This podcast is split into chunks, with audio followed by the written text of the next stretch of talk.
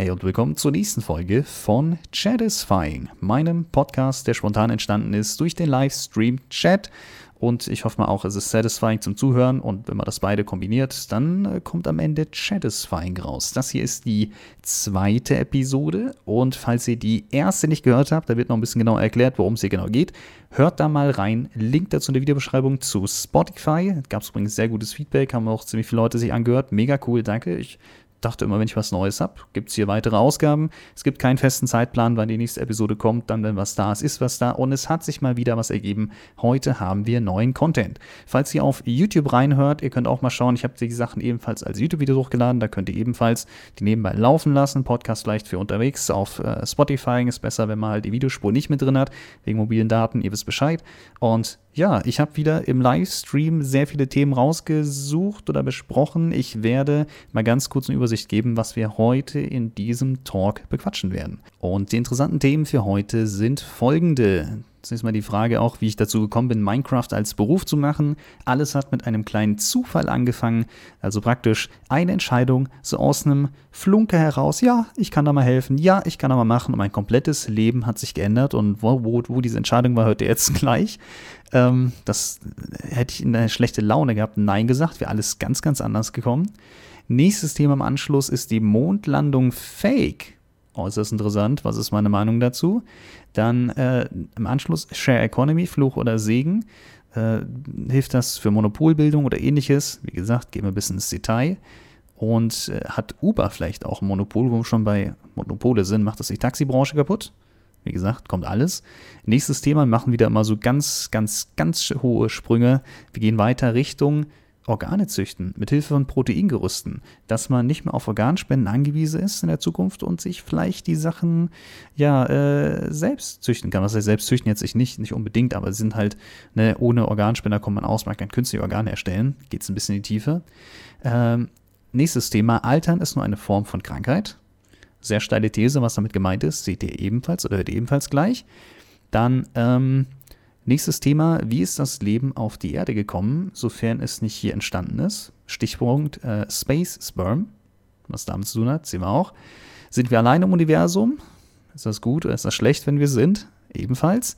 Der Mensch muss sich weiterentwickeln. Als nächstes Thema, um zur multiplanetaren Spezies zu werden. Ah, irgendwann wird das Sonnensystem von alleine verkuckeln. Kommt auch noch alles. Leben wir in einer Simulation? Vielleicht, vielleicht nicht. Ebenfalls eine spannende These, auch da gibt es ein paar ausführliche Gedanken zu. Dann die Theorie zu unendlichen Paralleluniversen. Jedes Mal, wenn man eine Entscheidung trifft, spaltet es sich. Macht das Sinn? Macht das nicht Sinn? Was denke ich dazu?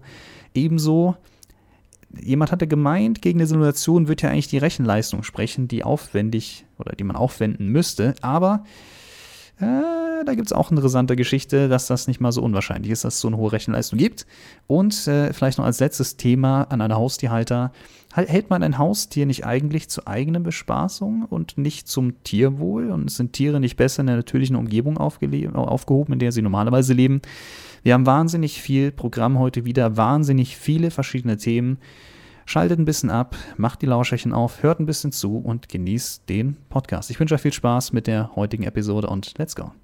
Wie bist du auf die Idee gekommen, Minecraft als Beruf zu machen? Es ist per Zufall während dem Abi entstanden, aus einfach einer kleinen Gaming-Website, wo mich mein Sitznachbar gefragt hat, wie sieht's aus, wenn wir eine Gaming-Website machen, ich Bock hätte mitzumachen.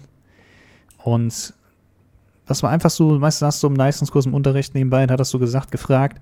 Und ich habe es einfach so gesagt, einfach so aus Scheiß so, ja, mache ich. Hätte ich in diesem Moment Nein gesagt, hätte ich in diesem Moment, warum auch immer, Nein gesagt, gäbe es mich jetzt nicht.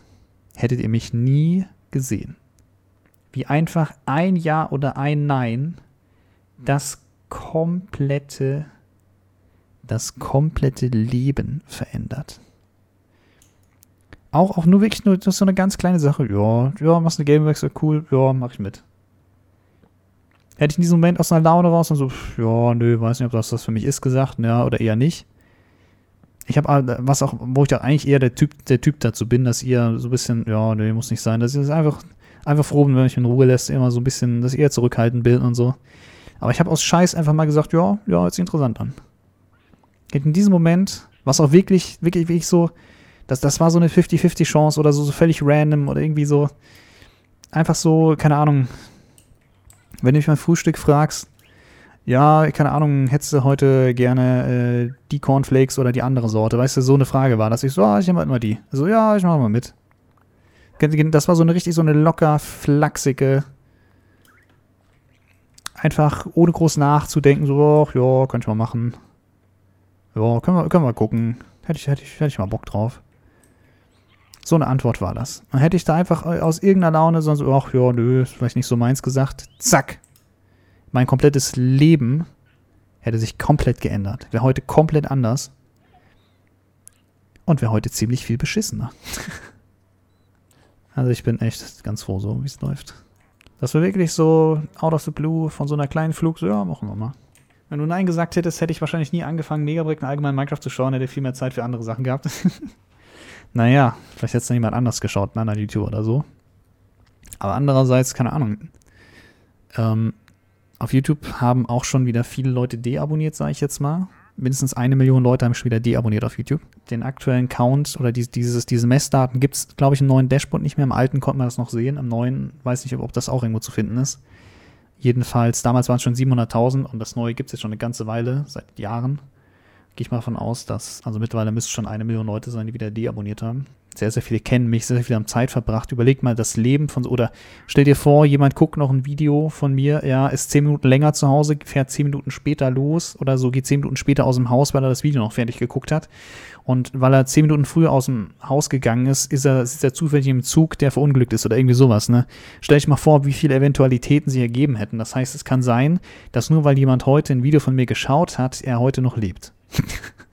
weißt du, aber solche Geschichten einfach, also die die, vielleicht, ich will, ich will dem jetzt keine zu große Rolle beideuten, aber halt die Masse macht's. Ich habe ja mehr oder weniger Millionen von Menschen influenced, in dem Sinne, dass ohne mich ihr Leben anders verlaufen wäre, höchstwahrscheinlich, weil selbst wenn sie nur 10 Sekunden ein Video von mir mal gesehen haben oder so, haben sich in dem Moment damit beschäftigt und sonst hätten sie sich mit was anderem beschäftigt. Und dann hätten sie vielleicht was anderes gesehen, ein anderes Video, was interessiert hätte, irgendwas über Veganismus und sind, wären dann vegan geworden oder sowas oder andersrum oder weiß ich nicht, ne?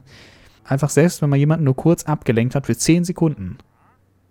Wenn ein Thumbnail auf YouTube jemanden abgelenkt hat, der das kurz aus dem Augenwinkel gesehen hat, liest er sich den Titel durch und guckt, ob es interessiert oder nicht. Okay, interessiert mich nicht, guckt weiter, ist ja egal.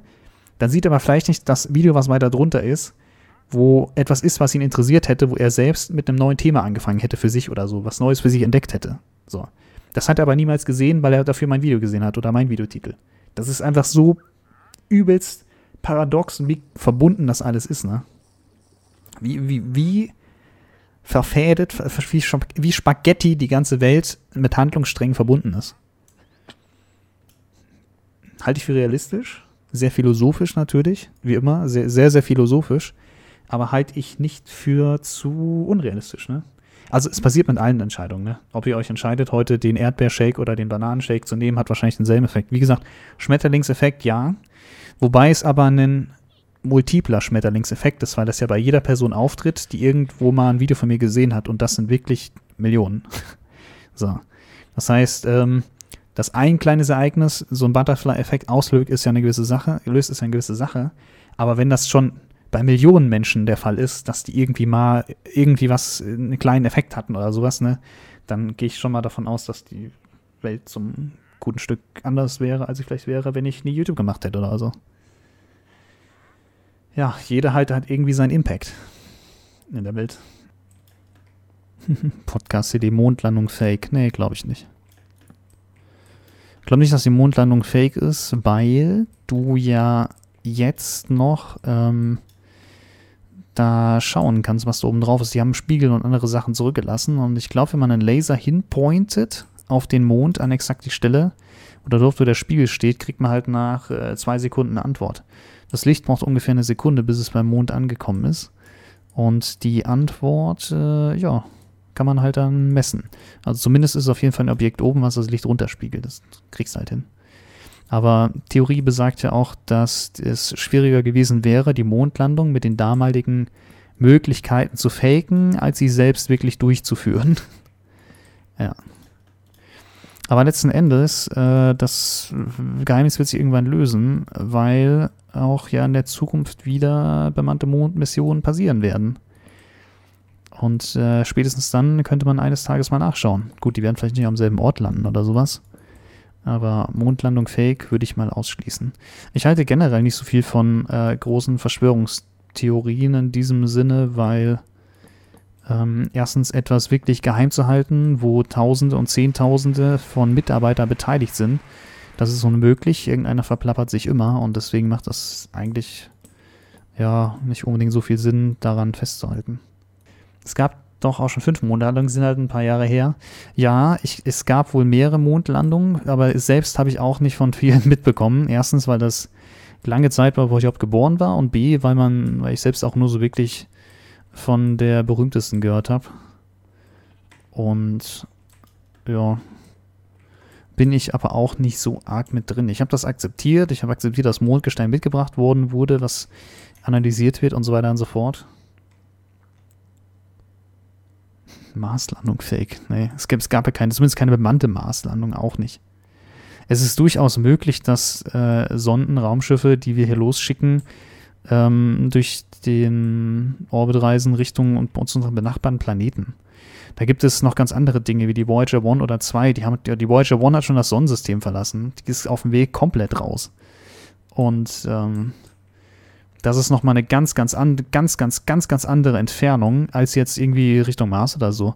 Auf dem Weg zum Mars, wie lange dauert es denn? Acht Monate auf der kürzesten Strecke oder so?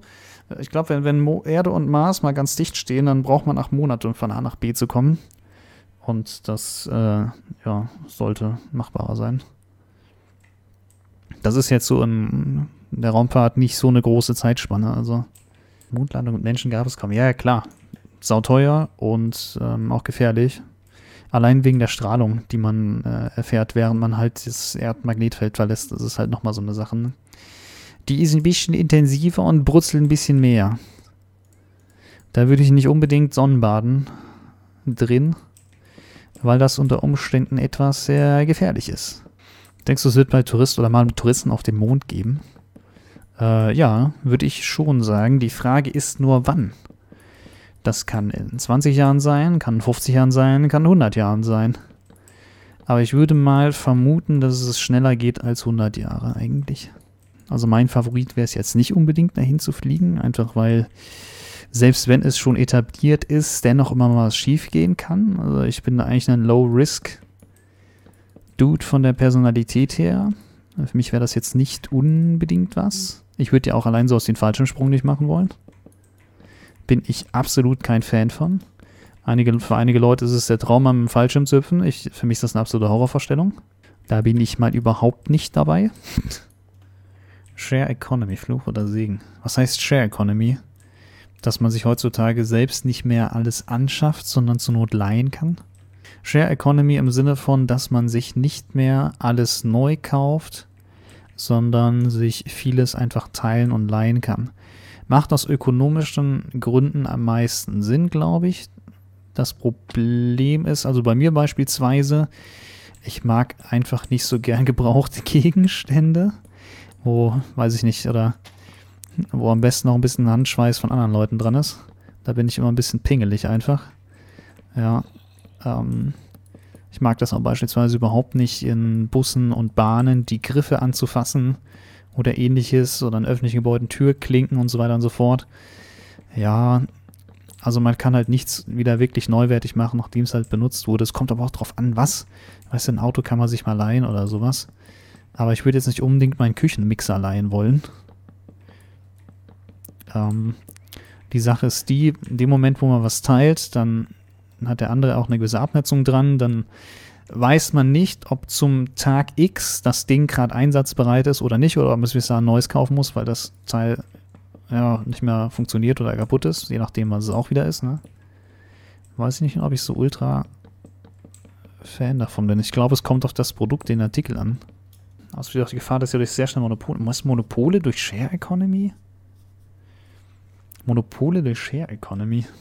Also, und unter Share Economy verstehe ich jetzt nicht, dass es einen großen Anbieter gibt, der dafür verantwortlich ist oder so, sondern äh, ich habe jetzt eher darunter verstanden, wenn du mit deinem Nachbarn dir die Gartenhütte teilst oder irgendwie sowas, dann hast du da einen Rasenmäher drinstehen, den ihr beide nutzt oder sowas. Das hat ja überhaupt nichts mit Anbietern zu tun. Das ist ja mehr oder weniger ein äh, privater Vertrag, den man da miteinander hat. So, anstatt sich zwei Rasenmäher anzuschaffen, schafft man sich einfach einen Rasenmäher an. Ja, und dann äh, teilt man sich den. Bei uns mehrere Häuser, eine Garage haben zusammen einen Rasenmäher. Ja, ZugTV, genau, genau sowas mit Dreh. Das habe ich jetzt unter Share Economy verstanden. Also, das war jetzt auch meine Begriffsdefinition. Im Sinne von Monopol. Ein Monopol hast du, wenn du einen großen Anbieter hast, der mehr oder weniger den kompletten Markt äh, kontrolliert Beispielsweise, du hast einen einzigen Hersteller von Korkenzieher. So, sonst auf der Welt stellt niemand Korkenzieher her und nur der eine hat das halt. Und alle Korkenzieher dieser Welt sind schon weggerostet, dann kann der halt die Preise diktieren. Und wenn halt mal nur, wenn du halt ein Monopol hast von einem Anbieter, der eine Sache anbieten kann ohne Konkurrenz, ist halt so, dass kein Preisdruck da ist. Dann kann jemand Preise machen, wie man möchte, und dann ist es gegebenenfalls immer ein kleines bisschen teurer. Richtig. Aber das hat ja jetzt nichts unbedingt mit Share Economy zu tun. Share Economy ist ja eher so, gibt man das ja wieder den, den, den Menschen in die Hand, was, wann und wo sie dann, da, oder da muss weniger gekauft und neu angeschafft werden. Neue Marktlücke. Ja, das ist ja die Sache, das sind ja die Gesetze des Marktes. Wenn, mal angenommen, niemand mehr Korkenzieher produziert, nur eine einzige Person, oder eine, was ist eine Person, eine einzige Firma, dann kann die halt die Preise natürlich dafür auch anheben. So, wenn die aber die Preise anhebt und der Marktpreis von Korkenziehern recht hoch ist, dann wird es wahrscheinlich andere Firmen geben, die auch wieder anfangen, Korkenzieher zu produzieren, bis sich die Preise wieder senken, weil die denken sich, oh geil, hier ein Korkenzieher, da ist eine Gewinnspanne von 10 Euro dazwischen, dann äh, biete ich meinen auch mal an äh, mit einer 8 Euro Gewinnspanne, 2 Euro günstiger ist dann das Produkt, vielleicht kaufen die Leute dann bei mir. Und deswegen sollte sich der Markt an der Stelle ja idealerweise selbst regulieren.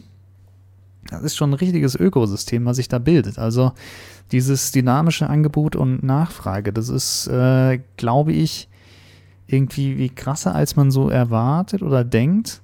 Wenn es irgendwo ein Überangebot gibt, dann äh, fallen halt die Preise, mal angenommen, keine Ahnung, äh, haben wir da irgendein schönes Beispiel? Mal angenommen, ihr habt eine uralte Pokémon-Karte. So. Und äh, auf einmal wird das Ding von der original selben Firma nachgedruckt, die ganze Zeit. Und Tausende, Zehntausende werden davon Umlauf gebracht. So, und die sind wirklich eins zu eins so wie die Originalen. Man kann die nicht unterscheiden, weil es einfach eins und dieselbe Firma ist, die nur nochmal die Druckerpresse angeschmissen hat. Dann sinkt davon natürlich der Wert erheblich. So, und wenn es andersrum ist, dass halt irgendeine, auch bei Lego-Sets oder sowas, wenn da was einfach nicht mehr weiter produziert wird, dann heißt es ja, dass die Menge sich nicht mehr erhöhen kann. Ja, und irgendwann, keine Ahnung, da verliert mal einer was, da geht mal was kaputt, es wird immer weniger und weniger und weniger und dann steigen halt die Preise. So, das gilt aber auch generell für den Markt im Sinne von äh, Produkte, die halt angeboten werden. Wenn es gerade irgendwas teuer zum Herstellen ist, dann äh, ja, gehen die Preise halt hoch, aber wenn man eine, wenn der Preis extrem hoch ist, gibt es auch neue Anbieter, die das Produkt ebenfalls dann herstellen und günstiger anbieten. So, und dann pendelt sich halt irgendwo so ein, ja, so ein Mittelwertpreis ein, was dann so der richtige Preis in Anführungszeichen ist. Das ist die Sache. Uber auch ein Monopol macht gerade die Taxibranche kaputt. Naja, was heißt, was, was heißt Monopol? Ähm, zunächst mal, ich habe noch nie ein Uber benutzt. Ich weiß auch gar nicht, gibt es in Deutschland überhaupt Uber oder so? Gab es ja nicht irgendwie Probleme, weil du als Privatperson einen Personenbeförderungsschein brauchst oder irgendwie sowas, damit du Leute irgendwie taximäßig durch die Gegend kutschieren kannst? Das kann man auch gar nicht einfach so irgendwie machen oder sowas. Na, was heißt Monopol? Ich weiß nicht, ob das unbedingt als Monopol gelten würde. Uber ist ja die Plattform und die Leute, die dort eben durch die Gegend oder die Taxifahrer sind, Anführungszeichen, das sind ja alles individuelle Einzelpersonen. Kann man, kann man davon sagen, also Uber selbst ist ja nur ein Vermittlungsservice sozusagen. Das ist ja, das ist ja die Plattform. Das ist so wie jetzt, ich weiß nicht, ob man das auch so nennen kann, wie wenn du ein Taxi und sonst per Telefon gerufen hast, wie der Telefonanbieter. Ja, er vielleicht nicht ganz. Die nehmen natürlich auch einen Share und haben halt auch Bedingungen, dass man da in das Programm mit aufgenommen werden muss oder sowas um den Dreh. Uber gibt es nee, aber eingeschränkt aufgrund verschiedener Probleme. Ja, das kann sein. Wie gesagt, Personenbeförderungsschein, alles Mögliche, das ist hier ja äh, wunderbar reguliert, Leute. Bei Lego-Sets ist das so extrem. Ja. Ich selbst habe kein einziges Lego-Set oder sowas. Im Grund ist das wahrscheinlich nicht verkehrt. Ist halt eine Wertanlage auch. Du behältst das ja nicht nur ums. Also, wenn du Fan bist, sowieso, dann erfreust du dich auch vielleicht sogar an einem geschlossenen Set. Du musst das ja gar nicht mal benutzen. Aber auch wenn du es halt irgendwo liegen lässt und nach Jahren, Jahrzehnten mal auspackst, dann ist es halt einfach ein gutes Stückchen Mehrwert. Es gibt halt für vieles Sammler. Fängt bei Sammelkarten an, geht über sonst was. Lego-Sets und sowas. Weine, Weine und Whiskys. Je länger du die lagerst, umso wertvoller sind die am Ende wahrscheinlich auch. Lego-Sets als Wertanlage. Ja, müssen, müssen wir mal den Held der Steine fragen. Habe ich auf YouTube gesehen, da gibt es ein paar ähm, Videos dazu. Der kennt sich da ein bisschen mehr aus. Bin jetzt nicht so unbedingt der Sammler von besonderen Gegenständen. Sätze von Organe züchten. Finde ich eine extrem geile Idee, Leute. Hätte ich absolut nichts dagegen, ähm, wenn es möglich ist, an Hilfe oder mit Hilfe von Proteingerüsten, die man irgendwie herstellen kann. Beispielsweise, man, man kann, ähm, hatte ich auch erst kürzlich gesehen, ein Blatt oder so komplett befreien von seinen Zellen, die da drunter sind, dass man nur noch dieses so, so ein leeres Gerüst hat und da könnte man dann andere Zellen anpflanzen oder sowas. Also dass man eine Technik nutzt. Be beispielsweise, man kann aus einem Schweineherz ein menschliches Herz machen. Dazu nimmt man ein Schweineherz, entfernt auch dort sämtliche lebenden Zellen, hat nur noch diese Proteinstruktur als Gerüst und ähm, pflanzt dort oder lässt dort menschliche Herzzellen anwachsen. Und weil das eben von diesem, von, von der Größe her von einem Schwein etwa auch dem eines Menschen entspricht, kann man das so als Grundgerüst nehmen, wo man dann was drüber zieht. Und äh, ich kann mir schon sehr, sehr gut vorstellen, dass es in Zukunft ein bisschen anders aussehen wird mit Organen, dass man nicht unbedingt auf eine Transplantation angewiesen ist, dass man die sich ansonsten halt äh, drucken kann per 3D-Druck oder durch andere Verfahren ähm, künstlich herstellen kann. Und das wird, würde ich sagen, eine ziemliche Revolution sein dann kannst du auch, wenn du alt wirst und einfach mit einem, mit einem Stück Herzprobleme kriegst, ja, im Prinzip funktioniert es ja auch wie ein, ja, keine Ahnung, wie, wie, ein Auto, wo irgendwann mal ein Teil gewechselt werden muss, weil was nicht mehr funktioniert, sei es jetzt Herz oder sonst irgendwas. Und wenn man sich das züchten kann, dann kann man sich das halt, ja, einsetzen lassen und schon ist man wieder gesünder, sozusagen, und lebt länger. Jetzt zeigt sich das mal Gesicht von Sparky, der Genforscher Fuzzi. Erstens, ich weiß nicht, wo das Problem sein soll mit Genforschung, auch wenn das eigentlich jetzt schon wieder gar nichts mit Genforschung unbedingt zu tun hat. Mehr mit äh, Medizintechnik, glaube ich.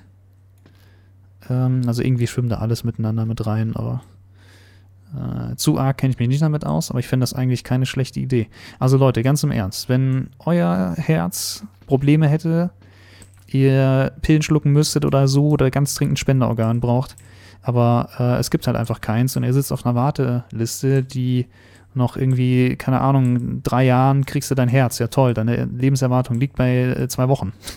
Dann brennt das ein bisschen heftig. So. Und dann äh, hätte ich nichts dagegen, wenn es eine Möglichkeit gäbe, dass ich den Weg des Spenderorgans umgehen kann, sondern wenn ich einfach ein künstlich hergestelltes hätte, hätte ich absolut nichts dagegen. Funktioniert schon mit dem Schweineherz, aber nicht besonders gut. Der menschliche Körper ist leider so gebaut, dass wir alles abstoßen, was nicht zu uns gehört. Ja. Bei jeglicher Transplantation muss danach mehr oder weniger das ganze Leben Medikamente geschluckt werden. Genau. Die Sache ist aber die, ähm, das ist bei Spenderorganen halt der Fall. Das erkennt der Körper halt. Bei dem ja, ja, mit Stammzellenforschung, genau. Bei dem äh, Schweineherz in diesem Sinne, das, da ist ja der Witz, wenn aus den eigenen Stammzellen, also wenn die eigenen Zellen genutzt werden, um dieses Proteingerüst außenrum praktisch ein menschliches Herz zu basteln, dann sind es ja deine eigenen Zellen und dann sollte das auch nicht so abgestoßen werden. Weil, ähm, also, dass der Körper erkennt, dass ein Schweineherz ein Schweineherz ist, ist es klar. Du kriegst auch kein Schweineherz. Du kriegst, das wird von allem Bio oder von allem Zellmaterial weggestrippt, sozusagen. Ja, und dann werden dir deine eigenen Stammzellen oder deine eigenen Zellen, die Herzzellen bilden, angesetzt und dann wird dir praktisch aus deinen eigenen Stammzellen ein eigenes neues Herz gebastelt sozusagen. Und da sollte ja dann auch kein Fremd-Content mehr dran sein, sondern das ist ja ähm, dein, sind ja dann deine eigenen Zellen. Und das ist ja gerade das Interessante. Ähm, dass man, wenn es geht, ja, versuchen kann, sich eigene Organe nachzuzüchten, Anführungszeichen. Hört sich gruselig an, aber ganz ehrlich, wenn, wenn ich wirklich ein ernsthaftes Problem damit hätte und dringend darauf angewiesen wäre oder ich gebe den Löffel ab, dann hätte ich wahrscheinlich nichts dagegen. So, dann muss ich das Herz von jemand anderem nehmen, der, gut, man spendet mal dein Herz, wenn man halt wahrscheinlich selbst stirbt, einen Organspendeausweis hat, aber dann, dann muss das halt nicht von jemand anderem sein, sondern ist das halt aus meinen eigenen Zellen gezüchtet. Das ist im Prinzip so, wie wenn du dir ein paar Fingernägel abklippst, ja, aus den Fingernägeln wird ein neues Herz. und dann setzt du dir dann ein. Dann, keine Ahnung, dann kommt das ja von dir selbst. Dann ist das ja nicht von irgendwas weggenommen worden, sozusagen. Ja, nee, von Fingernägeln kommt da nichts, aber ihr wisst, wie es ist. Stammzellenentnahme oder sonst irgendwas. Vor allem ist das Thema Organspende ein riesiges organisatorisches Aufkommen, bis etwas gespendet werden kann und so weiter. Erst gestern Doku dazu gesehen, vor allem wenn der Tod nicht natürlich war.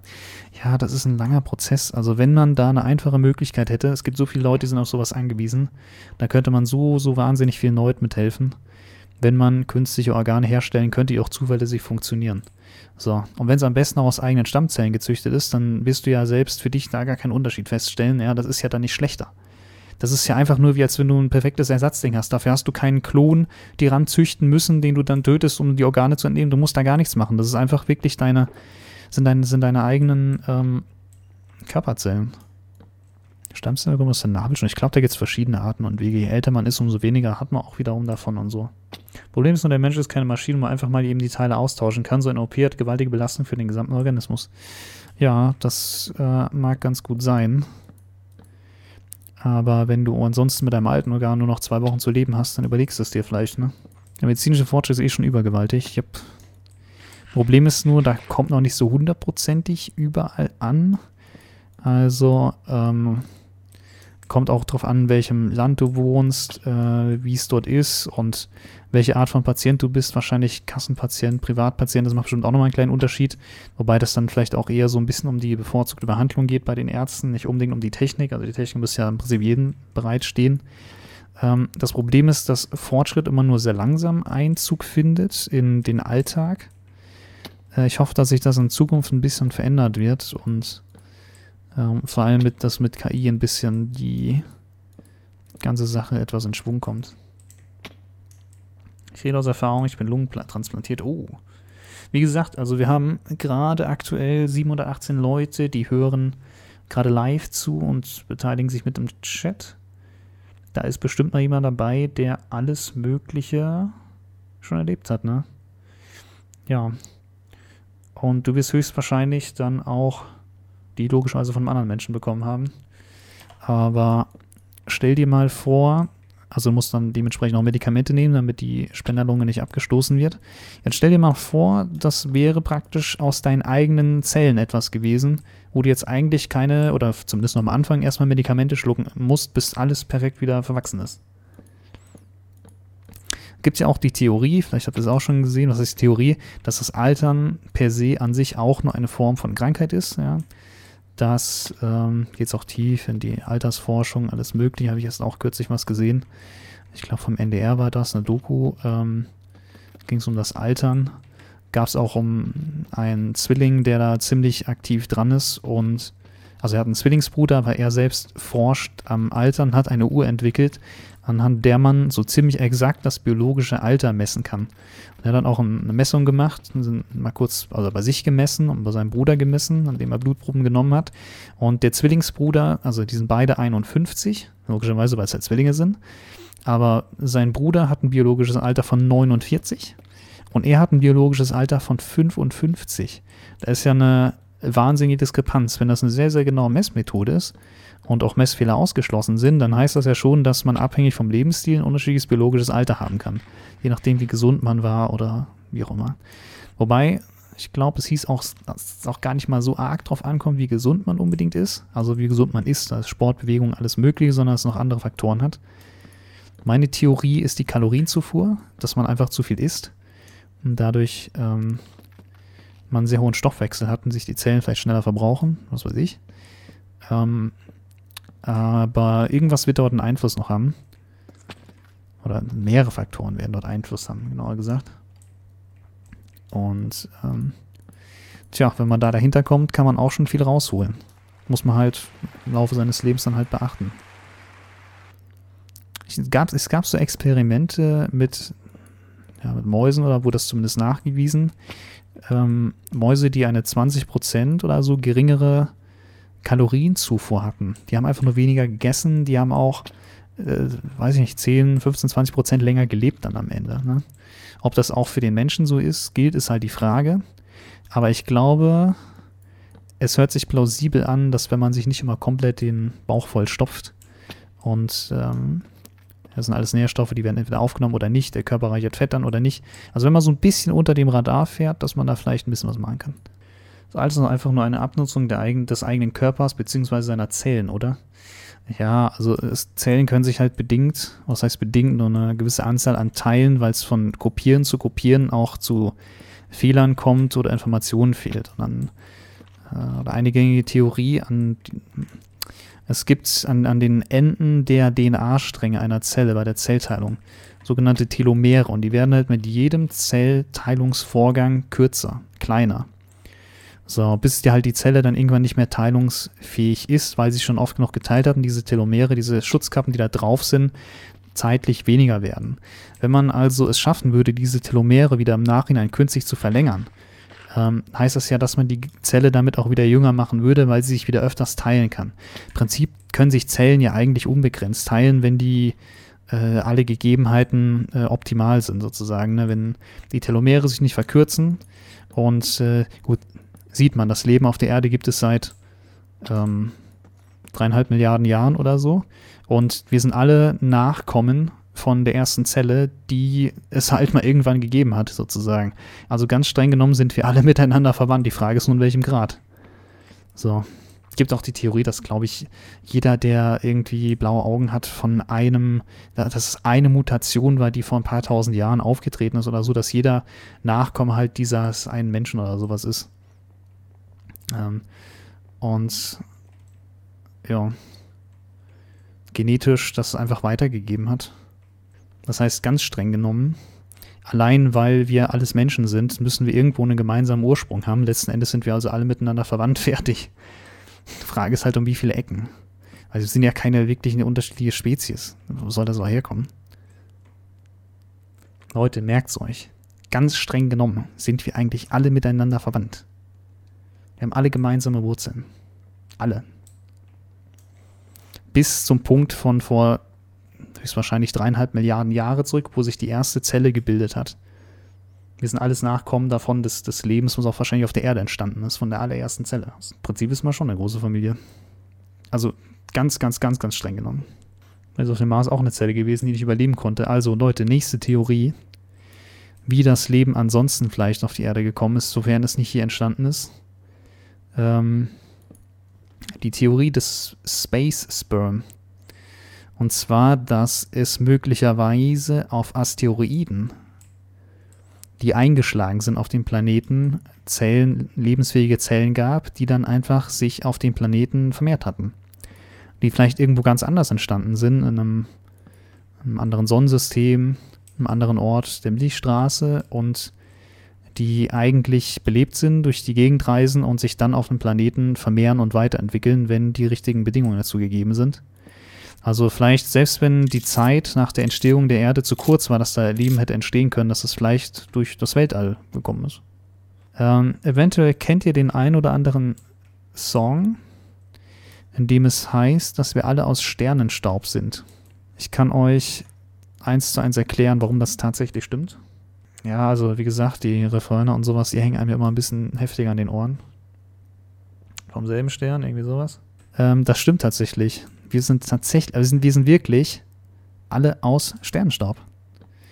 Und zwar ähm, schwere Elemente, die über Wasserstoff liegen, sind alle in oder eigentlich alle Elemente, die höher als Eisen sind, wie gesagt, in einer Supernova entstanden. Ähm, eine Sonne fusioniert Wasserstoff zu Helium. Und wenn eine, also, also generell ein Stern, ich sage sag jetzt mal Sonne, Sonne heißt halt unsere Sonne, aber eigentlich ein Stern fusioniert Wasserstoff zu schwereren Elementen. Das heißt, alles, was dann darüber liegt, sei es auch Sauerstoff und so weiter und so fort, Kohlenstoff bis zu Eisen, kann das ein Stern machen. Und wenn alles dann am Material verbraucht ist, dann fliegt er in die Luft oder schrumpft zusammen, abhängig von der Größe. Und da unsere Körper ja auch aus anderen Materialien bestehen als nur Wasserstoff, aus schweren Elementen, Kohlenstoff, Sauerstoff, vieles mehr, ähm, wir leben auch mit Mineralstoffen, Magnesium und allem möglichen. Ne? Das sind alles Elemente, die in äh, Sternen entstanden sind eines Tages. Oder vor einer gewissen Zeit. Ganz streng genommen sind wir alle wirklich aus Sternenstaub. Das äh, ist, müsst ihr euch nur mal so zergehen, zergehen lassen. Das heißt, unsere Sonne oder unser Sonnensystem ist auch nicht einer der ersten Sterne, die es gegeben hat, sondern ist einer der zweiten oder dritten Generation, weil wir auf der Erde ja schon schwere Elemente haben und die dürfte es ja eigentlich gar nicht geben, wenn unser Sonnensystem noch von der ersten Generation wäre sozusagen. Das heißt, es hat auch schon, oder unser Sonnensystem besteht aus Materialien, die von einer früheren Supernova wahrscheinlich übrig geblieben sind. Auch schwere Elemente. Ihr findet auf der Erde ähm, Uran, Gold, auch generell viel, viel schwere Elemente, als durch eine Fusion eigentlich entstehen kann in, einer, in einem Stern. Also alles Uran auf der Erde, gut, oder auch Gold, was vielleicht durch Asteroiden, also entweder durch Asteroiden ist halt die Sache, oder aber halt, wie, und die, und die kam vorher aus einer Supernova. Und dann, wenn, eine, wenn ein Stern explodiert, in einem riesigen Kabums, entstehen diese schweren Elemente und sind dementsprechend dann der Sternenstaub. Tja, und daraus besteht unsere Erde und alles um uns herum. Euer Computer, da sind definitiv schwere Elemente drin. Euer, euer Smartphone, irgendwann waren diese Atome oder sind diese Atome mal in einem Stern entstanden. So, letzten Endes bestehen wir alle aus Sternstaub. Denkst du, wir sind Universum allein? Das ist ultra schwer zu sagen. Ich persönlich würde tatsächlich hoffen, dass wir allein sind. Stichwort großer Filter hatten wir im letzten Podcast schon mal angesprochen. Das Problem ist nämlich, es ist genug Zeit da gewesen, Milliarden von Jahren, die das Universum jetzt existiert, dass theoretisch eine Leben oder eine intelligente Zivilisation das komplette Universum hätte besiedeln können oder die komplette Galaxie hätte besiedeln können. Und die Frage ist aber nur, warum hört und sieht man davon nichts? weil es noch nicht passiert ist oder weil es etwas gibt, was halt verhindert. Ein Automatismus, der in einer entwickelten Zivilisation unweigerlich immer zu ihrem eigenen Untergang führt. Vielleicht liegt es daran, dass Leben in 100% der Fälle immer dafür sorgt, dass der eigene Planet unbewohnbar ist und bevor sie den Planeten verlassen können, ihn komplett zugrunde richten. Das wäre eine Theorie.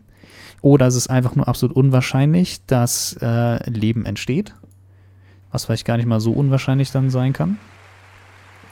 Muss man auch noch bedenken. Oder da gibt es noch äh, verschiedenste Gründe, die, was, was sein kann. Weshalb es, also der große Filter, weshalb es einfach kein, keine zivilisierte außerirdische Gesellschaft gibt, die bereits die ganze Galaxie oder das ganze Universum bevölkert hat. Also einerseits halt die Sache, es dauert eine Weile sowieso, bis Leben entstehen kann, was halt einigermaßen komplex ist, weil man braucht halt schwerere Elemente sozusagen, ne? Also ganz so früh kann sich Leben wahrscheinlich nicht gebildet haben, weil ja dann eigentlich in der Regel nur Wasserstoff übrig war oder vielleicht auch schon beim Urknall entstandene schwere Elemente, das weiß man nicht. Ne? Das ist halt die andere Sache. Aber vielleicht gibt es ja auch Umstände, die unweigerlich dazu führen, dass einfach eine Zivilisation automatisch zugrunde geht.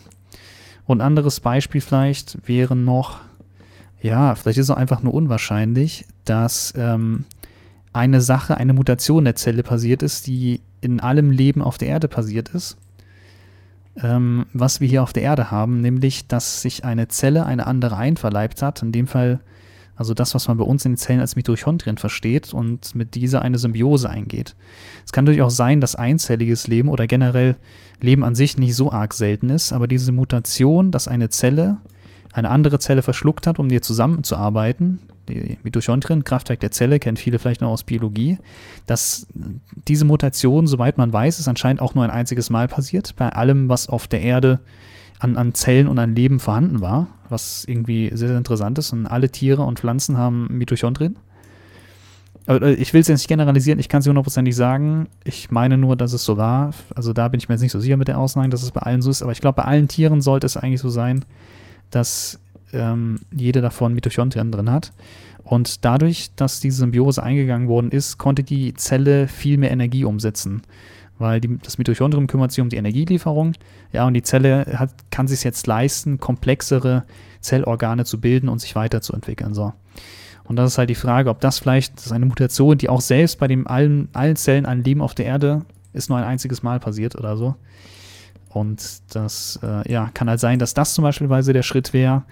Dann kann es auch vielleicht sein, dass die, ja, dieses, überlegt mal, von allen, von allem Leben, von allen Spezies auf dieser Erde, die es gibt, von, von allen Tieren es genau eine gibt, die halt so intelligent ist, dass sie Flugzeuge bauen kann. Also, dass man halt von, von, von zivilisierten, fortschrittlichen Leben spricht, also dass man eine Zivilisation bildet. Äh, gut, die meisten Tiere sind halt Tiere und machen das, was Tiere tun, aber die einzigen anderen, gut, es sind ein paar Tiere, die nutzen Werkzeuge, also ein Rabe oder so wird einen Stock nutzen, um irgendwo einen Wurm rauszukratzen oder ein Affe wird meinetwegen auch irgendwie einen Stock nehmen, um irgendwie eine Klapperschlange totzuhauen oder irgendwie sowas. Ähm, aber auf einer gewissen Ebene, gut, die Frage ist halt auch, wann das beim Menschen da mal angefangen hatte, aber gibt es hier nur eine einzige Spezies. Vielleicht ist es auch so unwahrscheinlich, dass der Mensch an sich, also dass es halt intelligentes Leben gibt. Nicht nur Leben, sondern intelligentes Leben. Das ist die Sache. Also da gibt es viele verschiedene Punkte, woran das vielleicht liegen könnte. Und äh, man weiß es nicht. Und deswegen bin ich eigentlich, um wieder die Frage zurückzuschließen, deswegen bin ich eigentlich ganz froh, wenn es wahrscheinlich kein außerirdisches Leben gibt, weil dann haben wir eine höhere Wahrscheinlichkeit, dass wir diesen Filter hinter uns gelassen haben. Am allerschlimmsten wäre es, wenn man irgendwo eine Sonde hinschickt auf einen fremden Planeten und dort würde man Ruinen finden einer Zivilisation. Das wäre das alarmierendste Signal, was es geben könnte. Das würde mich dafür sprechen, dass sich intelligente Zivilisationen früher oder später alle selbst vernichten. Deswegen, also ich finde es nicht schlecht, wenn man allein im Universum wäre, weil dann hat man eben selbst die Möglichkeit, ganz, ganz viele neue Welten zu entdecken und sich auszubreiten, ohne dass man andere, anderen Lebensformen irgendwo in die Quere kommt. Also der Mensch muss sowieso sich weiterentwickeln und zur multiplanetaren Spezies werden, weil ähm, eines Tages ist es sowieso so, dass die Erde unbewohnbar wird, aber auch nur durch die Aktivität der Sonne. Selbst wenn wir hundertprozentig nachhaltig wären, alles perfekt wäre und wir für die Ewigkeit auf diesem Planeten wohnen und leben könnten, früher oder später müssen wir sowieso hier weg, weil der Sonne der Brennstoff ausgeht. Und das ist mir äußerst ungünstig, denn die hat ja auch eine gewisse Lebensdauer. Und wenn alles Helium fusioniert ist und so weiter und so fort, dann wird die sich langsam aufblähen. Also nicht nur alles Helium, sondern wie gesagt, bis zu Eisen kann, äh, kann Stern ja Kernfusion betreiben. Äh, ich glaube auch wieder ein bisschen abhängig von der Größe. Aber wenn der Sonne der Brennstoff ausgeht, dann wird sie anfangen, sich auszudehnen erstmal und zu einem roten Riesen werden. Und dann wird die Sonne so groß sein, dass sie die komplette Erdumlaufbahn praktisch schon in sich drin verschluckt. Also die, die Sonne wird die Erde auffressen. Und davor, äh, ja, sind wir halt eben weggegrillt. Und idealerweise davor müssten wir uns schon verzogen haben von hier. Weil ansonsten wird es etwas ungemütlich. Ja, dann ist halt die Sache, wo bis dahin die Entwicklung gegangen ist, ob es Menschen geschafft haben, den Planeten zu verlassen und so weiter und so fort. Aber das äh, wissen wir nicht. Und das ist halt aber auch noch in so ferner Zukunft. Da reden wir jetzt von einer Zukunft, die weiter als eine Million Jahre in der Zukunft liegt. Und auch weiter wahrscheinlich als 10 oder 20 Millionen Jahre. Also vermuten wir mal, oder zumindest, je nachdem, welche Sachen ich mir so reingezogen habe, gibt es unterschiedliche Sachen, aber so circa eine Milliarde Jahre sollte es noch dauern, bis die Sonne die Erde unbewohnbar gemacht hat, von sich aus, weil ihr der Saft ausgeht. Die hat eine sehr, sehr lange Brenndauer. Das könnte man theoretisch auch noch verlängern, wenn man der Sonne Materie entnimmt. Also, das geht auch schon wieder in so viele komplexe Themen rein. Auch hier wieder nur Stichwort kurz gesagt, die machen da sehr coole Videos zu solchen wissenschaftlichen Themen. Mal angenommen beispielsweise auch, unsere Sonne wäre in Kollisionsgefahr mit einem anderen Sonnensystem. Ja, dass irgendwie zufällig ein anderes Sonnensystem auf uns zurast. So. Das würden wir aber schon etliche Jahre, tausend Jahre im Voraus sehen, ob dann ein anderer Stern auf uns zurast mit seinem eigenen Sonnensystem. Ja? Weil die Milchstraße ist ein sehr chaotischer Ort. Kann es ja schon mal sein, dass Sonnensysteme kollidieren oder was auch immer. Und dann könnte man, wenn man hoch entwickelt genug ist, theoretisch sein ganzes Sonnensystem bewegen. Mit einem, ja, mit einem stellaren Motor, dem man Material von der Sonne sich nimmt, ähm, das mit Kernfusion auch verbrennt, Energie erzeugt und so eine Art, ja, Raketenantrieb für die Sonne baut. Und dann kann man die Sonne verschieben. Aber wie gesagt, das ist, ja, Stichwort Dyson-Sphäre, wie gesagt, das war so ein anderes Ding. Also wenn man eine Dyson-Sphäre bauen kann, kann man wahrscheinlich auch so einen stellaren Motor bauen der dafür sorgt, dass man das ganze Sonnensystem verschieben kann. Der einerseits gibt es einen Laser von dieser Maschine, der schießt auf die Sonne selbst, um halt Druck aufzubauen, und auf der anderen Seite wird's, wird ein Schub gegeben, der die Sonne dann halt verschiebt. Aber idealerweise äh, nur nach oben oder nach unten und nicht in die Richtung, wo die Erde vorbeikreisen könnte. Äh, ja, ist auch wieder wahnsinnig komplex, ist auch vom Zuhören, das ist vielleicht ein bisschen schwer zu verstehen. Ich kann da nur den, kurz gesagt, Kanal empfehlen, der macht das immer sehr, sehr gut, erklärt auch sehr, sehr, sehr viel. Aber wenn man von der Sonne Material jedenfalls entnimmt, aus welchem Grund auch immer, weil man sie verschieben muss oder sonst irgendwas, dann würde sich die Lebensdauer der Sonne auch verlängern, weil Sterne, die weniger massereich sind, verbrennen ihr Material auch langsamer. Natürlich wird es dann ein bisschen kälter werden, wie gesagt, dann hätte man aber trotzdem in dem Sonnensystem noch ein bisschen mehr Lebenszeit. Also ein gutes Stück wahrscheinlich kälter werden, je nachdem, wie viel Energie man ne, sich davon holt. Oder wie, wie, viel Material man sich rauszieht. Da muss man halt zur Not den Planeten ein bisschen enger an die Sonne schieben. Aber wenn man die Sonne verschieben kann, dann kann man auch die Erde mal ein bisschen näher dran schieben. Das müsste ja möglich sein. Aber Thema, ob man in einer Simulation lebt, würde ich auch als sehr wahrscheinlich empfinden. Weil das Konzept, dass etwas entsteht, dass Materie, das, was wir als Materie verstehen, Atome, Atomkerne, Quarks, das, ähm, das empfinde ich irgendwie als sehr paradox, dass etwas aus, dass vor allen Dingen so viel Materie aus dem Nichts entstehen kann. Das heißt, es kann durchaus sein, dass es halt einfach eine Simulation von irgendwas ist, was dieses erste Ereignis ausgelöst hat, in Anführungszeichen so. Also ich, ich würde tatsächlich auch sagen, ich finde ja, die Simulationstheorie schon fast schlüssiger als die, Theorie, das, als, als die Theorie, dass etwas aus, aus dem Nichts, dass so viel Masse, dass das ganze Universum irgendwie aus dem Nichts entstanden ist, durch eine, weiß ich, eine Fluktua Fluktuation in der, in der Leere und dem Nichts, wo es weder Raum noch Zeit gibt. Als, als ob daraus irgendetwas so riesiges wie das Universum entstehen kann. Irgendwo ne, muss das ja her sein. Simulationsziel verschiebt man den Ursprung nach hinten. Ja, das stimmt schon, aber wenn man davon ausgeht, dass wir simuliert sind, heißt das ja auch, dass die echte Realität ja ganz anders aussehen kann und etwas logischer ist, also dass es irgendwoher einen Ursprung dann gab, sozusagen, der plausibler zu erklären ist, weil das echte Universum, jetzt nicht die Simulation, in der wir leben, sondern das echte Universum, dass das ganz andere physische Gesetzmäßigkeiten hat, die wir halt hier nicht kennen. Deswegen wäre es ja eigentlich schon fast dann äh, Deswegen halte ich es ja viel plausibler, weil da ja ein theoretisches Universum dahinter stehen kann, was uns simuliert, wo kann vielleicht vielleicht, vielleicht laufen wir auf irgendeinem, so auf irgendeinem kleinen Computer von irgendeinem aus einem anderen Universum lebenden Menschen oder sowas. Weiß ich nicht, oder wie gesagt, auch die Frage, worauf diese Simulation laufen sollte, weiß ich nicht. Also es geht schon wieder hardcore. Es wird so richtig, richtig, richtig, richtig, richtig böse komplex, Leute. Wisst ihr das eigentlich? Ähm, irgendwo, ähm, wenn wir in einer Simulation leben, muss die Welt, in der die Simulation läuft, dann kann die ja andere Gesetzmäßigkeiten haben, als wir haben. Also kann es auch sein, dass es dort andere Teilchen gibt, dass die Welt dort anders funktioniert und dass es deswegen ja, da eine bessere Erklärung dafür gibt, wie alles entstanden ist. So, um es mal so zu formulieren. Genau, wir laufen einfach auf dem Raspberry Pi von einer wir sind einfach nur eine Simulation, die auf einem Raspberry Pi läuft, einer, weiß ich nicht, eines, eines, eines einer Lebensform aus einem anderen Universum. Und wenn Strom weg, dann RIP, richtig. Aber es kann natürlich auch sein, dass das ein ganz anderes Zeitgefühl ist in der Dimension. Das heißt, das, was wir jetzt als ein Jahr wiederum wahrnehmen, kann ja auch sein, dass das in der Simulation, also in der Welt, die uns simuliert, wirklich nur eine Millisekunde oder so ist. Das heißt, Ne, für uns ist das eine Ewigkeit, aber für diese andere Zivilisation ist das halt einfach gar nichts. Theorie der unendlichen Paralleluniversum interessant. Ich habe mal was gehört von, jedes Mal, wenn eine Entscheidung getroffen wird, dass das Universum spaltet in zwei, sozusagen.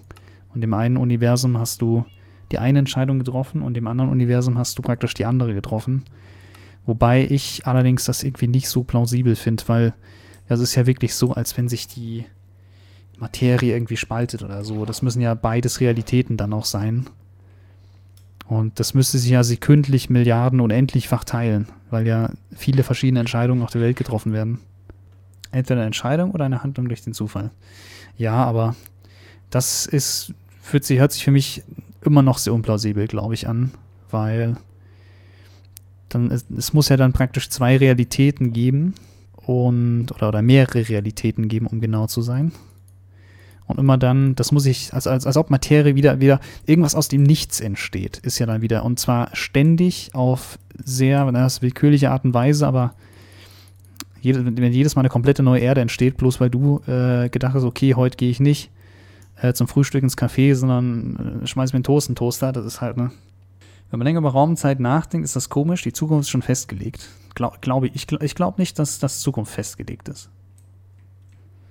Ich, ich, ich würde nicht vermuten, dass die Zukunft festgelegt ist. Kann ich aber auch nur aus meiner Perspektive sagen.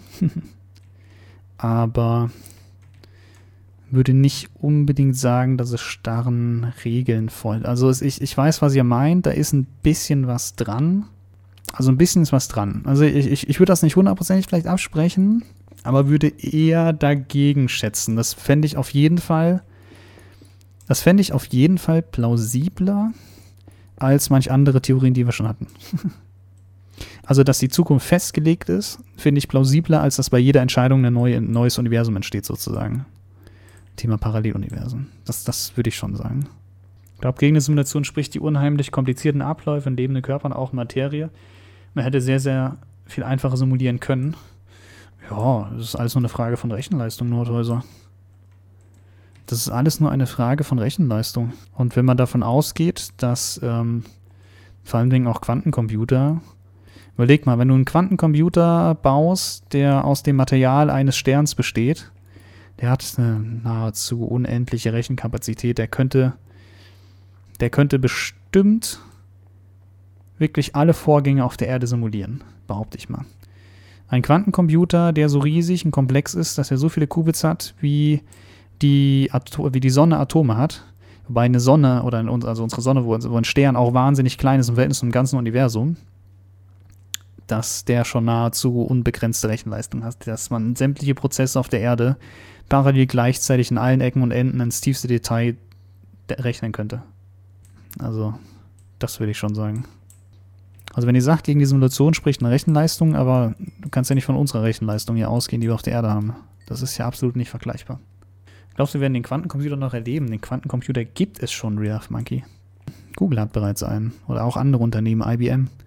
Problem ist noch, dass das sehr große Dinger sind und die auch sehr schwierig zum Handeln sind. Äh, Gerätschaften müssen runtergekühlt werden bis auf äh, absoluten Nullpunkt. Ich glaube, der höchste, der bisher gebaut wurde, ist von Google irgendwas mit über 100 Qubits. Problem ist nur, der Rechner nicht so hundertprozentig zuverlässig, sondern nur so 80% korrekt, aber das, damit kann man halt nicht so wirklich arbeiten. Als Massenprodukt, das weiß ich nicht. Das, das kann ich nicht sagen.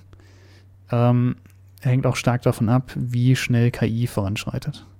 Also für den Massenmarkt kann ich nicht einschätzen. So, das ist für mich out of the box. Kommt drauf an, wenn du jetzt 20 bist, kriegst du es vielleicht noch mit. Wenn du jetzt 70 bist, vielleicht nicht unbedingt. Der wird niemals als Massenproduktion rauskommen, weil es für eine Privatperson komplett überflüssig wäre, einen zu besitzen.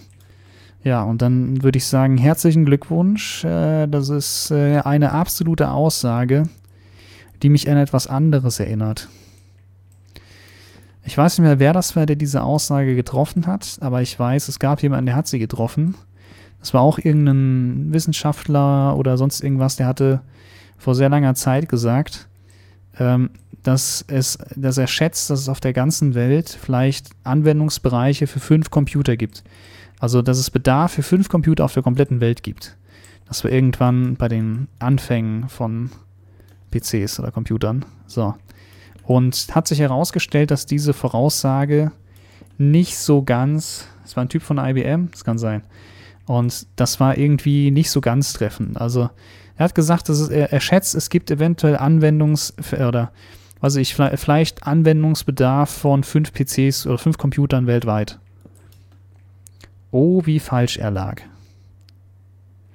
Oh, wie falsch er lag. Und wenn du mir jetzt sagst, dass kein Mensch einen Quantencomputer braucht, dann ähm, kann ich dir jetzt auch schon sagen, oh, wie falsch du liegst. Ich, ich kann dir jetzt schon sagen, warum wir alle Quantencomputer brauchen. Allein jetzt, ich kann dir jetzt schon Gründe geben, warum es äh, essentiell für jeden wird, einen Quantencomputer zu besitzen. Spätestens, wenn nämlich der erste Quantencomputer läuft, kannst du davon ausgehen, dass sämtliche Verschlüsselungsverfahren hinfällig sind. Das heißt, auch äh, schwierige Verschlüsselungsverfahren, wo aktuell kein normaler Rechner die knacken kann und tausende Jahre läuft, bis er sich ein Passwort erraten hat oder eine Nachricht entschlüsselt hat, ähm, die kann halt ein Quantencomputer dann Minuten oder Sekunden knacken. So. Und alleine deswegen werden kompliziertere Algorithmen benötigt, ja, dass verschlüsselte Kommunikation möglich ist, weil das bringt doch nichts, bloß weil jemand einen Quantencomputer hat und du benutzt noch deinen normalen PC und das Internet. Ja, dann geht er einfach hin und äh, knackt dein Passwort eben in Sekunden und räumt dein Bankkonto leer. Das macht gar keinen Sinn. Alleine dadurch, dass es Quantencomputer überhaupt gibt, dass sie existieren, wird es automatisch notwendig für jeden Menschen auch einen zu besitzen eigentlich. Das hat einen Sicherheitsgrund. Wie willst du denn sinnvollerweise noch On Online-Banking betreiben, wenn einfach jeder Quantencomputer dein Konto 0, nix knacken kann? Das ist doch witzlos. Natürlich brauchst du dann auch einen. Und zwar der so komplex dann ebenfalls auch alles verschlüsselt, dass das ein anderer Quantencomputer nicht mehr knacken kann. Mach, mach doch einfach, ist doch komplett einleuchtend, hoffe ich. Das war's dann mit dem Passwort merken. Ja, gut, äh, Passwortmanager oder ähm, du kannst dir das Passwort wahrscheinlich dennoch merken, weil wenn du irgendwo ein Passwort eingibst im Internet, ist das ja nicht so, dass dieses Passwort mit der Datenbank abgeglichen, abgeglichen wird, sondern dein Passwort wird nach einem bestimmten Algorithmus gehasht und dein, der Dienstleister, der überprüft ja auch nicht das Passwort im Klartext, sondern das gehashte Passwort. So, und wenn dieser Hashing-Algorithmus halt so komplex ist, dass, also dass es auch in einem Standard logischerweise folgt, ja, dann musst du dir trotzdem nur dein kurzes Passwort merken, ja, und dann ähm, äh, alles weitere macht der PC. Also deine Passwörter werden höchstwahrscheinlich immer gleich kurz bleiben. Aber die Algorithmen, die dahinter stecken und die Hashing-Algorithmen werden dann anders aussehen und komplexer sein. Das heißt, du wirst dir genauso gut gleich wahrscheinlich dasselbe Passwort wieder verwenden können, wo ich empfehlen würde, dann wahrscheinlich ein anderes zu nehmen. Ähm, ja, Laut Murschem Gesetz verdoppelt sich die Rechenkapazität alle drei Jahre. War das Mursche Gesetz die Rechenkapazität oder die Speicherkapazität? Ich bin mir gerade nicht hundertprozentig sicher, Rechen- oder Speicherkapazität oder beides. Das Problem ist, bei herkömmlichen äh, PCs stoßen wir langsam an unsere Grenzen, ne? weil einfach wir die Transistoren nicht mehr kleiner kriegen. Die sind, wir sind schon im Nanometer Bereich von der Transistorgröße. Und da kommen wir bald dann irgendwann zu dem Problem, dass wir nicht mehr mehr auf kleinere Fläche kriegen können, weil zwischen, weil das ist schon so klein, ein Transistor speichert ja eine Ladung, positiv oder negativ, ne? also ob, ob Strom drin ist oder nicht Strom drin ist, so wie halt ja, Festplatten funktionieren, beziehungsweise auch Prozessoren, also möglich, wie, wie gesagt, ähm, oder auf USB-Sticks beispielsweise. Ne? So, damit ähm, Informationen müssen ja gespeichert werden. Das wird ja in einzelnen Nullen gespeichert. So. Aber wenn die halt einfach schon so klein werden, dann kann es schon sein, dass halt einfach die Ladung überspringen und dass es nicht mehr physisch möglich ist, wirklich effektiv dann Dateien oder Daten drauf zu speichern. Das ist das Problem. So. Da habe ich doch schon wieder das, das, das, das nächste Thema, was wir mal anreißen könnten. Auch ein bisschen kontrovers. Findet ihr, es macht Sinn, Haustiere zu halten? Beziehungsweise Sinn machen im Sinne von, eigentlich hält man sich doch, also Theorie, Achtung, These, ich stelle eine These in den Raum. Haustiere zu halten folgt eigentlich nur aus einem egoistischen Antrieb, ein Haustier zu haben und es besitzen zu wollen, sich darum kümmern zu wollen, es lieb haben zu wollen, aber nicht unbedingt dem Tierwohl wegen, weil ein Haustier oder ein Tier generell immer besser an freier Wildbahn aufgehoben ist als irgendwo in einem Käfig. These, ganz, ganz kontrovers, können wir auch mal äh, drüber reden. Hatte ich auch mal kürzlich, äh, kurz drüber nachgedacht. Also es gibt auch Tiere, die können nicht ohne den Menschen auskommen. Ich glaube, bei Milchkühen war das der Fall, weil Milchkühe keine Tiere sind, die so in der Natur vorkommen würden, sondern die sind durch die tausende Jahre lange Domestizierung und Züchtung so gezüchtet worden, dass sie halt auf Milchproduktion optimiert sind und wenn die nicht regelmäßig gemelkt werden und sowas dann, also wenn sie denn da Milch produzieren, dann ist das auch extremst ungesund für die. Also ich, ich habe an sich erstmal kein Haustier so als kleiner Disclaimer. Ja, nicht unbedingt, ja, es ist jetzt Nutztier in dem Fall, war jetzt nur so ein kleines Beispiel. Aber, ähm, These nur, wenn man ihnen eine Umgebung bieten kann, die sie so brauchen. Es muss eine Symbiose sein, also braucht zum Beispiel eine Katze einen Auslauf. Äh, bin dagegen eine reine Wohnungshaltung. Ja, ich weiß auch, also Katzen, Hauskatzen an sich sind ja auch kein Wildtier, weil Hauskatzen ja auch eine Züchtung sind, eben Hauskatzen zu sein. Und in der Regel relativ ja, halt domestiziert sind. Gibt doch mal Katzen, die dann sich jetzt nicht streicheln, aber si sich ein Haustier anzuschaffen, macht man das, weil man einem Tier damit helfen will oder macht man das, weil man das selbst halt einfach möchte, weil man es möchte? Das ist die Frage. Hunde würden ohne die Menschheit nicht überleben. Irgendwie sowas. Aber Hunde sind wiederum auch äh, gezüchtet worden aus ein, einem Wildtier raus, einfach über die Jahrtausende. Die heutigen Hunderassen sind alle entstanden, wahrscheinlich aus irgendeinem Urwolf oder sowas, würde ich vermuten. Selbst um sich nicht alleine zu fühlen. Ja, klar, also du, du machst das halt als Mensch, weil du jetzt nicht unbedingt dem Tier was Gutes damit tust oder so, sondern weil du dir selbst, ja, weiß ich nicht, weil, weil du das für dich selbst machst sozusagen, weil du einfach eins möchtest, weil man das haben möchte. Also, wenn es allerdings ein Tier gibt, was in Not ist, was auf einen Mensch angewiesen ist, weil es draußen ausgesetzt wurde von anderen Menschen, dann würde ich sagen, macht das Sinn, das mitzunehmen oder sich darum zu kümmern vielleicht. Aber einfach nur jetzt so aus dem Blauen raus, Mama, ich will einen Hund haben, dann will das Kind ja vielleicht einen Hund oder eine Katze oder sonst irgendwas haben, weil es einfach eine Katze haben will, weil es damit kuscheln will oder so, aber Tiere oder Haustiere sind ja keine Kuscheltiere in dem Sinne, ne? Also, ja, so, so kann man es vielleicht sagen. Also Tiere, die wirklich in, ja, gut, Tierheim ist auch schon wieder schwierig, ne? Das, das ist die Sache, aber explizit Tiere zu züchten, nur um sie zu knuddeln, ist halt dann schwierig wahrscheinlich, ne? Schweres Thema. Hat man mal vor einer Weile gehabt, hier so, aber ich dachte, vielleicht kann man das mal so raushauen. Genauso wie tierische Ernährung. Leute, folgende Überlegung. Eigentlich ist das doch, ist das nicht eigentlich ungesund oder so Hunden oder Katzen Trockenfutter einfach zu geben, was wiederum verarbeitete Lebensmittel sind, weil in freier Natur würden Hunde oder Katzen ja auch eher halt rohes Fleisch einfach fressen, also im Sinne von ähm, Fisch und Fleisch einfach so wie es ist, auch mit Knochen oder so, also dass, dass Knochenanteile noch in der Nahrung mit drin sind von Hunden beispielsweise, weil die das sonst so auch essen würden. Gibt es auch, glaube ich, genug YouTube-Kanäle, die mit sich damit beschafft, äh, befassen. Persönlich kenne ich jetzt ähm, Gohan the Husky. Hatte ich mal gesehen. Der ähm, wird auch gefüttert durch ja, Rohfleisch von vielen verschiedenen Tieren und sonst irgendwas, Knochenstücke drin und sonst irgendwie.